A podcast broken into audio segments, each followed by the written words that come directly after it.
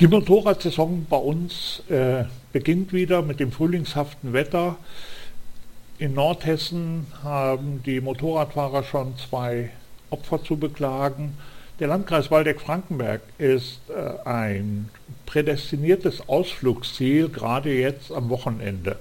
Dazu der Pressesprecher der Polizeidirektion Waldeck-Frankenberg, Volker König. Guten Tag, Herr König. Guten Tag, hallo. Herr König, Motorradsaison beginnt, Ederrandstraße, Diemel, äh, See vom Winterberg herunter. Ähm, was, was ist das Besondere bei uns im Kreis und Motorradfahren?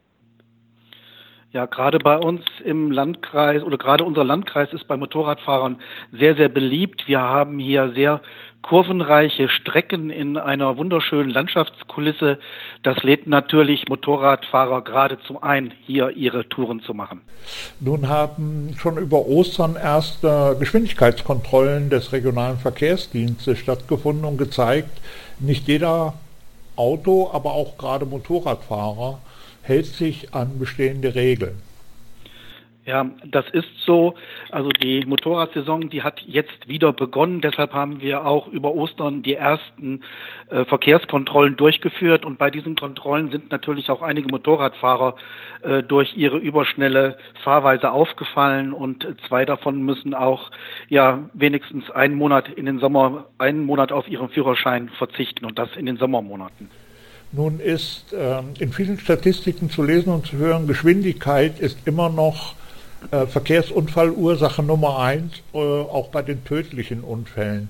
Wie wird die äh, Polizeidirektion Waldeck-Frankenberg auf so etwas reagieren? Ja, also Geschwindigkeit bei Motorradfahrern ist immer ein Thema. Dazu kommt aber auch gerade zu Beginn der Motorradsaison, ähm, dass gerade Motorradfahrer sich selber überschätzen dass sie also einfach noch nicht fit für die Saison sind. Deshalb geben wir einfach den Tipp, dass man äh, ja sich langsam an die Motorradsaison herantasten soll, dass man äh, zunächst seine äh, Defensiv fährt, seine Maschine wieder kennenlernt und vor allen Dingen auch andere Verkehrsteilnehmer müssen sich erst wieder daran gewöhnen, dass jetzt Motorrad wieder Motorradfahrer wieder auf der Straße unterwegs sind. Deshalb langsam fahren, vorausschauend fahren. Da kann man dann viele Verkehrssituationen rechtzeitig erkennen und äh, entsprechend reagieren. Ja, gerade in unserer Region ist es so, dass äh, in den, bei den touristischen Highlights viele Motorradfahrer unterwegs sind und dann gerade auch mit überlauten Auspuffanlagen oder mit zu schnellen Geschwindigkeiten den Unmut anderer Verkehrsteilnehmer oder auch von Anwohnern auf sich ziehen.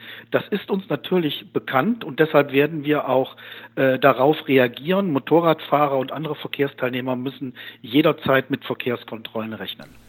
Äh, nun gibt es äh, auch bei der Polizei viele passionierte Motorradfahrer und die Polizei selbst möchte ja nun äh, den Motorradfahrern die, die Freude an einem schönen Wochenendausflug nicht unbedingt verderben.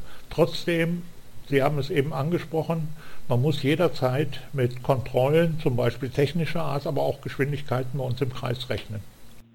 Ja, das ist so. Natürlich sind viele Polizeibeamte auch passionierte Motorradfahrer, aber für Polizeibeamte gilt das Gleiche wie für jeden anderen Verkehrsteilnehmer auch. Also man muss sich zunächst erstmal jetzt zu Beginn der Motorradsaison auf die Maschine einstellen.